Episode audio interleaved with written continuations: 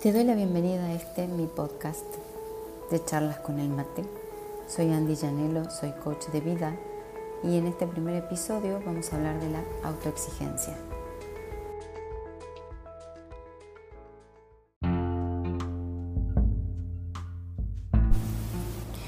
Hola, ¿cómo estás? Hoy vamos a hablar de la autoexigencia y la vamos a poner autoexigencia versus excelencia, ya que generalmente pensamos que ser exigentes nos convierte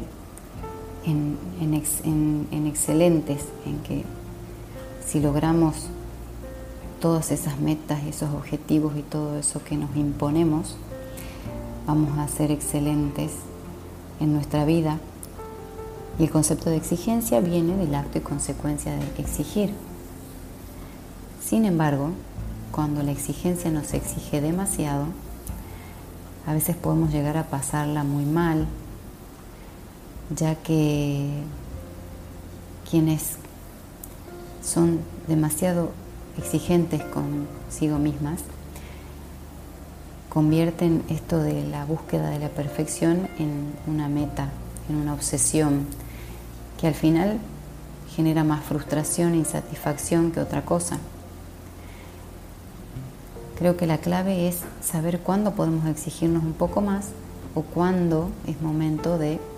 poner el pie en el freno, pensar, reflexionar y ver si realmente ese objetivo al que estamos apuntando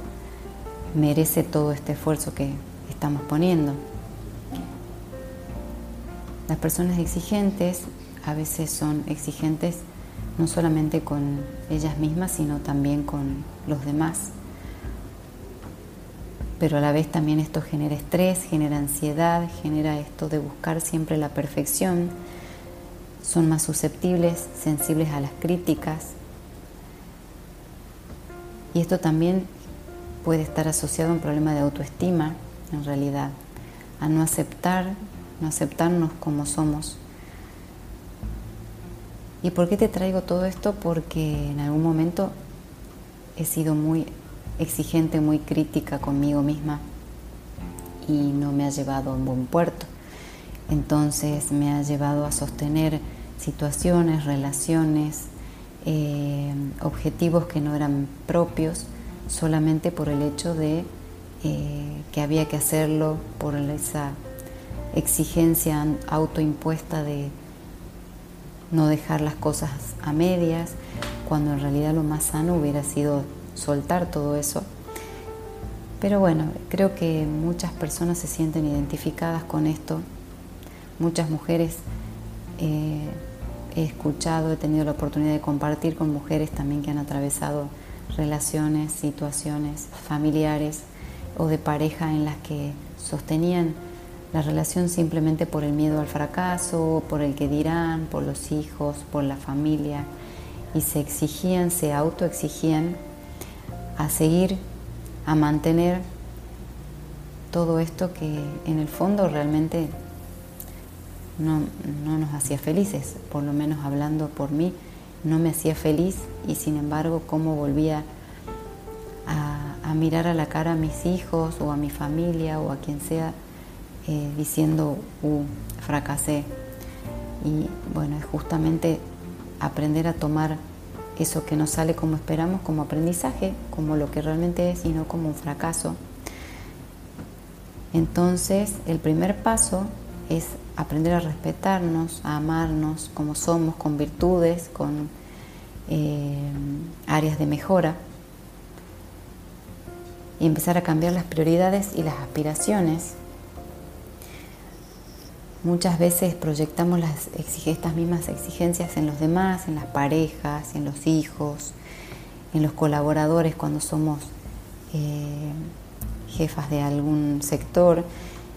y exigimos la perfección y entonces ahí es donde entra la frustración porque eh, nosotras mismas nos sentimos a veces con esa eh, no imposibilidad, pero esa dificultad de poder cumplir porque las expectativas están demasiado altas O también ponemos esa vara tan alta en, nuestras parejas o en nuestros hijos que también le generamos frustración a ellos. Y al final ser exigentes nos puede llevar a culpar a los demás cuando no cumplen por esas expectativas que estamos imponiendo. Ser exigentes no tiene que convertirse en algo negativo, obviamente si sabemos gestionarlo, si podemos ponernos límites sanos, podemos eh, plantear objetivos más realistas y, de esta manera, ahí sí la, exigencia se va a convertir en algo positivo para ayudarnos a alcanzar metas, a conseguir desafíos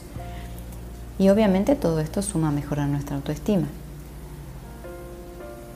La autoexigencia y la crítica son importantes, obviamente, para crecer como personas, para mejorar y para superarnos y poder ser la mejor versión de nosotras mismas. Y cuando algo no llegue, no se cumpla o no salga como deseamos, poder ver, el aprendizaje y poder ver esos aspectos y esas áreas en las que podemos mejorar y poner el foco justamente ahí y bueno, una de las maneras de convertir esta autoexigencia en algo positivo eh, o convertirla en, en una buena líder interior para nosotras con estos tips es, por ejemplo, hablarnos desde el cariño, desde el respeto, reconocer lo que hacemos bien y reflexionar sobre aquello que podemos mejorar ser objetivas para valorar, analizar la situación concreta, sin, eh, sin exagerar, simplemente analizar en qué fuimos efectivas y en qué no, y poder corregir. Buscar una automotivación sin presionarnos,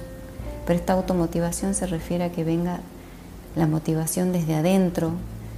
desde nosotras y no atar la motivación a una persona o a, algo externo, porque ahí es donde viene justamente la frustración.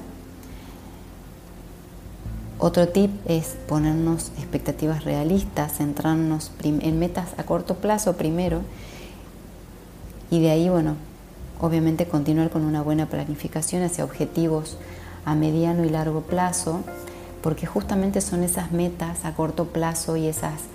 ese plan de acción que va a acercarnos a esas metas y que esas metas también van a ser un paso hacia los objetivos a mediano y largo plazo, las que nos van a mantener justamente motivadas hacia esa gran meta que pretendemos lograr, eh, no sé, acá 5 o 10 años. Pero sabemos que cada pasito que vamos haciendo hoy, cada acción que emprendemos hoy nos va acercando hacia ese objetivo, entonces ahí es donde permanece, se mantiene y es sostenible la motivación con el día a día. Otro tip es analizar el error, obviamente, siempre centrándonos en cómo mejorar, cómo aprender.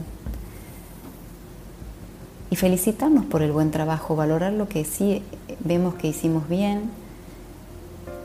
centrarnos en nuestras potencialidades, reconociendo nuestras capacidades y por ahí eh, potenciando estas nuevas habilidades que siempre se pueden adquirir y mejorar. Exigirnos nos baja, nos baja la energía, nos baja la autoestima, nos baja la motivación, entonces veámoslo del otro lado exigirnos teniendo en cuenta que tenemos que descansar, permitirnos el, descanso, la dispersión, el paseo, el tiempo sin hacer nada, justamente para no forzar ese motorcito,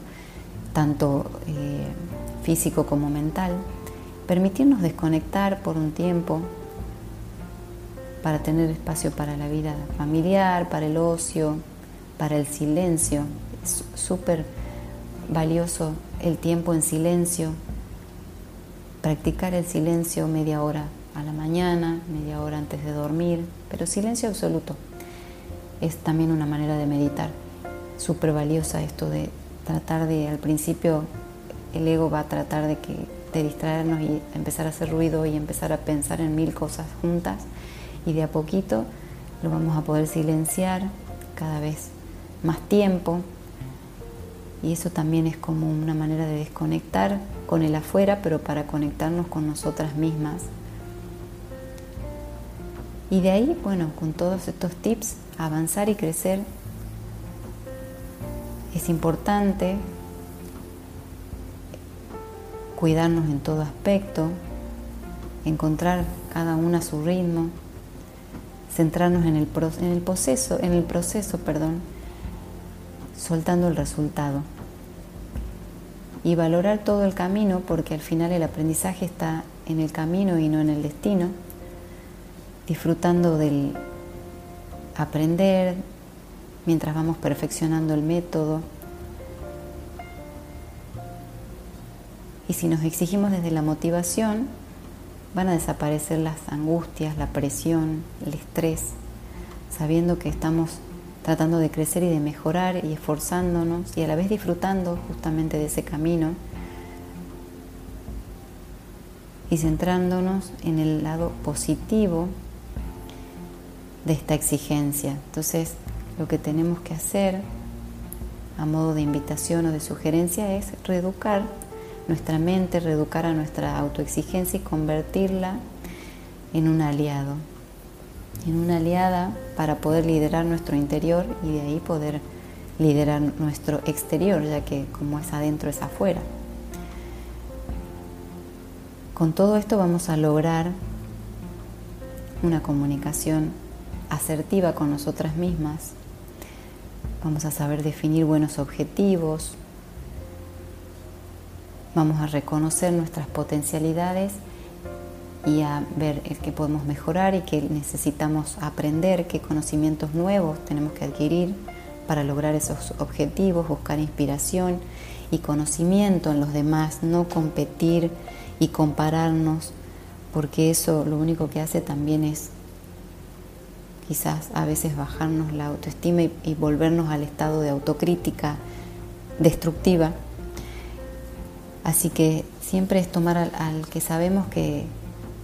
es nuestro ejemplo, aquella que nos inspira, esa persona que nos motiva con su historia de vida, con sus logros, con su crecimiento, que nos inspire para crear nuestro propio camino,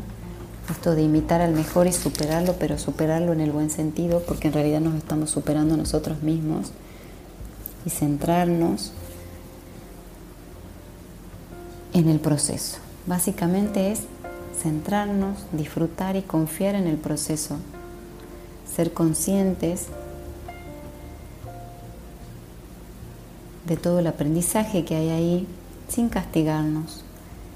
automotivarnos desde el amor, animarnos de una forma realista.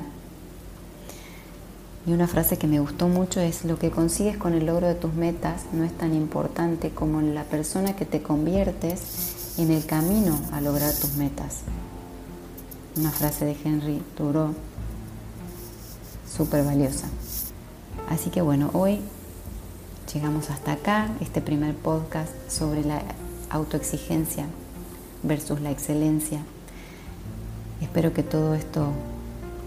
tenga sentido para vos, que puedas reconocerte aquí y que estos tips que te dejo acá te sirvan Llegamos al final y espero que este episodio te invite a reflexionar, a hacerte preguntas y cualquier duda o sugerencia, si quieres saber más de mí, búscame en Instagram como Andrea Llanelo-coach. Ahí me vas a encontrar siempre. Estamos a un mensaje de distancia. Bye.